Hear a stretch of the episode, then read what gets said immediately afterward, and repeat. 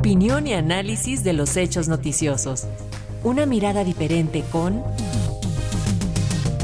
Marta Singer Sochet.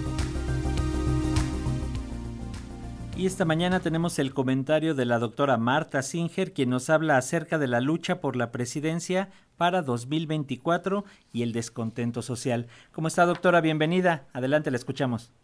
Muchísimas gracias. Muy buenos días, tengan todos. Bueno, pues realmente eh, eh, eh, estamos viendo el, el caso colombiano, un discurso absolutamente renovador, eh, con la, eh, el discurso que ayer eh, tuvo el presidente electo, que evidentemente está, bueno, pues todavía por darse el resultado oficial, pero ya incluso el perdedor ha reconocido el triunfo de Petro.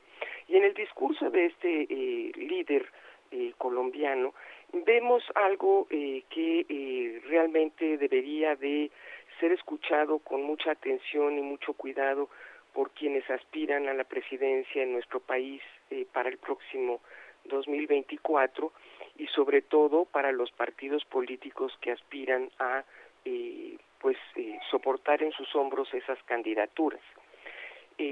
Tal parece que no se acaba de reconocer en México por qué el presidente López Obrador ganó el 2018 si bien es cierto que eh, él ha eh, estado gobernando con un enorme apoyo social y con una enorme eh, cantidad de gente que está satisfecha con su forma de gobierno, es también evidente que existe en nuestro país, como lo hay en el resto del mundo, un conjunto de nuevas voces que hablan de un conjunto de nuevos temas que están ausentes en la política formal, que están ausentes en el espacio de toma de decisiones todavía en nuestro país.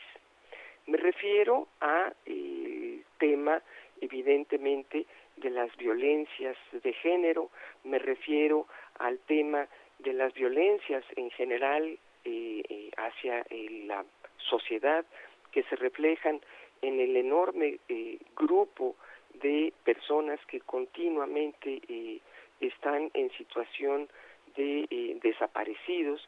Me refiero a eh, inconformidades que atraviesan la vida del campo, a los problemas medioambientales, a los problemas que tienen que ver con la colectividad y con las colectividades en diferentes identidades, las identidades indígenas, las identidades de la juventud, etcétera, etcétera.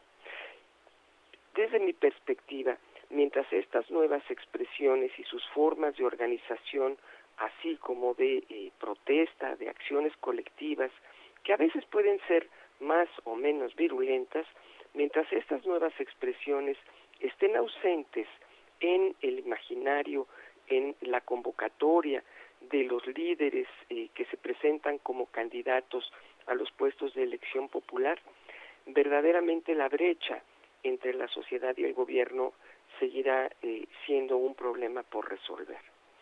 La política tiene que mirar a la sociedad, pero además, evidentemente, tiene que mirar a estos nuevos discursos, a estos nuevos procesos que están ahí en el discurso que ayer el presidente electo Petro eh, hizo ante eh, sus electores en esa convocatoria amplia, amplia e incluyente en donde no está dirigiéndose solamente a un sector de la sociedad, sino a toda en su conjunto.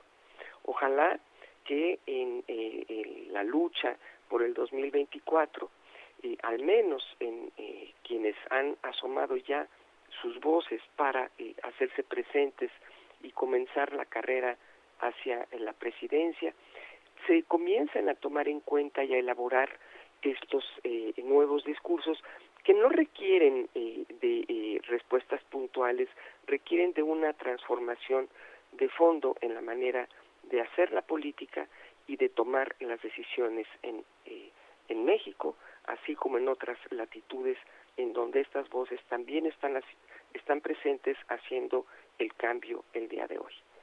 Pues muy buenos días tengan todas y todos tengan muy buen principio de semana. Igualmente, doctora, gracias por este análisis acerca de lo que nos viene para el 2024. Continuamos en sintonía. Muy buen día.